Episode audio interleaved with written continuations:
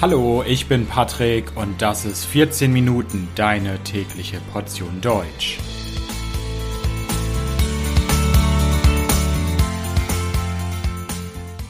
Folge 52 Bertolt Brecht Hallo, hallo und herzlich willkommen zu einer neuen Folge von 14 Minuten. Ich hoffe, dass es euch gut geht. Am letzten Wochenende war ich mal wieder im Theater. Ich habe mir ein Theaterstück in Bremen angeschaut. Und zwar sah ich das Stück Die heilige Johanna der Schlachthöfe. Eine wirklich sehr gute Inszenierung die man dort in Bremen aufgeführt hat. Und dieses Stück, die heilige Johanna der Schlachthöfe, wurde geschrieben damals von Bertolt Brecht. Und nach diesem Besuch dachte ich mir, ah, Bertolt Brecht, das ist ein interessantes Thema für eine Podcast-Episode. Also, was mache ich heute? Ich spreche über Bertolt Brecht. Bertolt Brecht ist wahrscheinlich einer der bedeutendsten Autoren Deutschlands. Er war Schriftsteller, er war Regisseur, er hat viele Theaterstücke geschrieben, aber auch ganz, ganz viele Gedichte, Romane und so weiter. Und in dieser Folge möchte ich euch diesen großen deutschen Autor etwas vorstellen. Ich werde über sein Leben sprechen,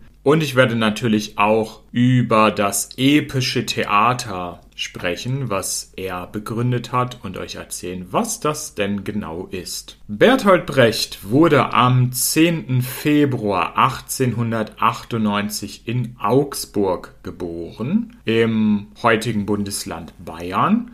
Und er ist gestorben am 14. August 1956 in Ost. Berlin in der damaligen DDR. Und ja, Bertolt Brecht war Schriftsteller, er war Regisseur, er war außerdem einer der bedeutendsten Autoren der Arbeiterliteratur zur Zeit der Weimarer Republik.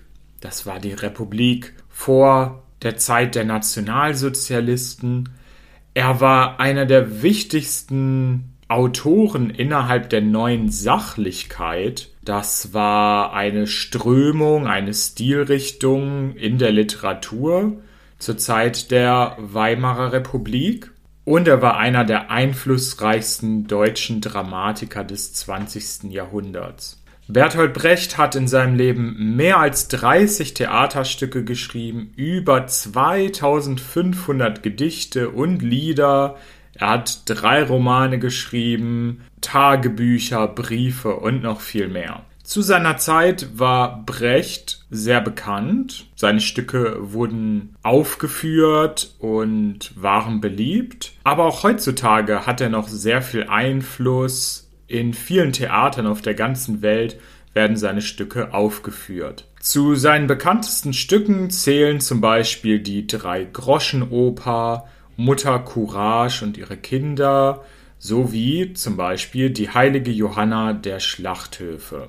Bertolt Brecht hatte keine Schriftstellereltern, seine Eltern waren keine Autoren oder Künstler, sein Vater war Kaufmann und trotzdem interessierte sich Bertolt Brecht schon in jungen Jahren für das Schreiben. Noch als er in der Schule war, hat er bei einer Schülerzeitschrift mitgeholfen, die hieß Die Ernte. Für diese Schülerzeitschrift hat er Gedichte geschrieben, Erzählungen. Dann kam der Erste Weltkrieg und Brecht studierte Medizin und Naturwissenschaften an der Universität München.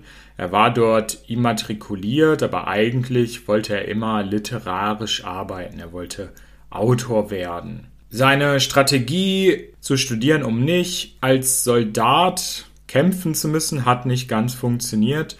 Im Oktober 1918 musste er dann zur Armee. Er war Soldat. Aber nach dem Ersten Weltkrieg ging es dann endlich richtig los mit seiner Karriere als Autor, als Schriftsteller. 1922 wurde sein erstes Stück aufgeführt. Das Stück Trommeln in der Nacht war ein kritisches Stück, war zugleich eine Komödie. Er zog dann auch 1924 nach Berlin und arbeitete dort am Deutschen Theater. Er schloss dort neue Bekanntschaften, er fand neue Freunde und er interessierte sich auch immer mehr für Politik und für politische Theorien.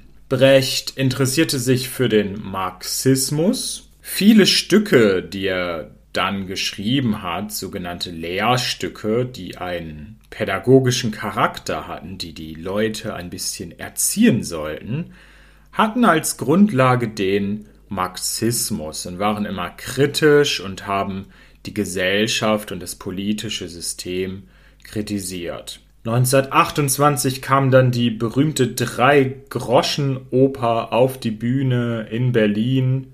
Die Drei-Groschen-Oper ist Teil des epischen Theaters. Darüber werde ich gleich noch ein bisschen mehr sprechen. Und 1930 wurde dann seine Oper Aufstieg und Fall der Stadt Mahagoni aufgeführt. Das war damals ein Theaterskandal. Er hat auch ein Drehbuch geschrieben in diesen Jahren für einen Film, und zwar für den Film Coole Wampe oder Wem gehört die Welt. Dieser Film wurde erst verboten, weil er zu kommunistisch war. Es gab dann aber viele öffentliche Proteste und der Film wurde ein bisschen verändert und dann trotzdem gezeigt. 1933 dann, ja, wir gehen in schnellen Schritten auf die Zeit des Nationalsozialismus zu. Wir nähern uns der Zeit von Adolf Hitler. Im Jahr 1933 verließ Brecht Deutschland. Er ging ins Exil, erst in die Schweiz, später nach Dänemark. Er wurde dann zu einem der wichtigsten Autoren der Exilliteratur, sozialistischer Exilliteratur.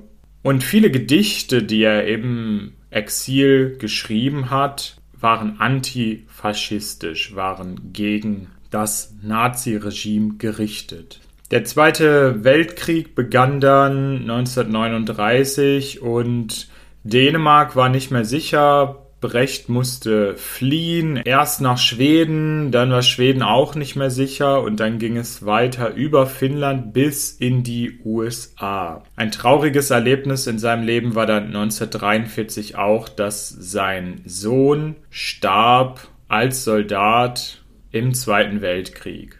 Wichtige Ereignisse in der Geschichte haben auch Brechts Stücke und Werke beeinflusst. Zum Beispiel geht es in seinem Stück Galileo Galilei um einen Wissenschaftler, der verantwortungslos ist. Diese Rolle wurde stark durch den Abwurf der Atombomben über Hiroshima und Nagasaki durch die USA beeinflusst. Brecht ging dann nach dem Zweiten Weltkrieg wieder zurück nach Europa. Dort wurde zum Beispiel im Jahr 1949 Mutter Courage und ihre Kinder uraufgeführt, also zum ersten Mal weltweit aufgeführt in einem Theater.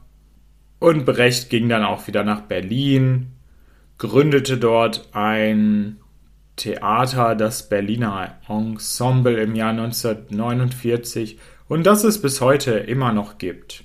Brecht engagierte sich dann weiterhin künstlerisch in der neuen DDR und verstarb schließlich im August 1956 in Ost-Berlin.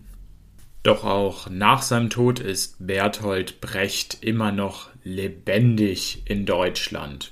Bertolt Brechts Nachlass ist einer der größten literarischen Nachlässe in deutscher Sprache. Ein Nachlass ist das, was bleibt wenn eine Person schon gestorben ist, also zum Beispiel Dokumente. Es gibt mehr als 500.000 Brecht-Dokumente, darunter befinden sich 200.000 Handschriften und Manuskripte.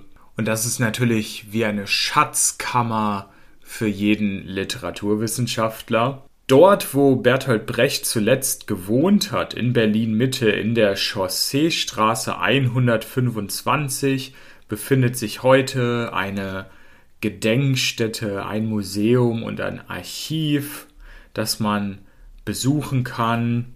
Direkt neben dem Brechthaus in der Chausseestraße befindet sich auch ein Friedhof, wo Bertolt Brecht und seine Frau Helene bestattet liegen.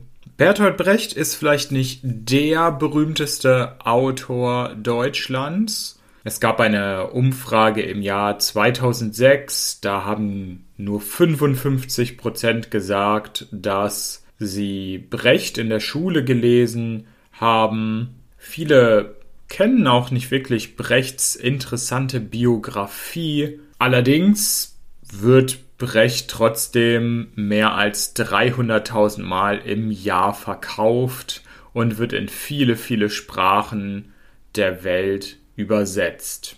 Und natürlich, Brechts Theaterstücke werden auf vielen Bühnen aufgeführt und es gibt zum Beispiel in Deutschland auch viele Schulen, die nach Bertolt Brecht benannt sind.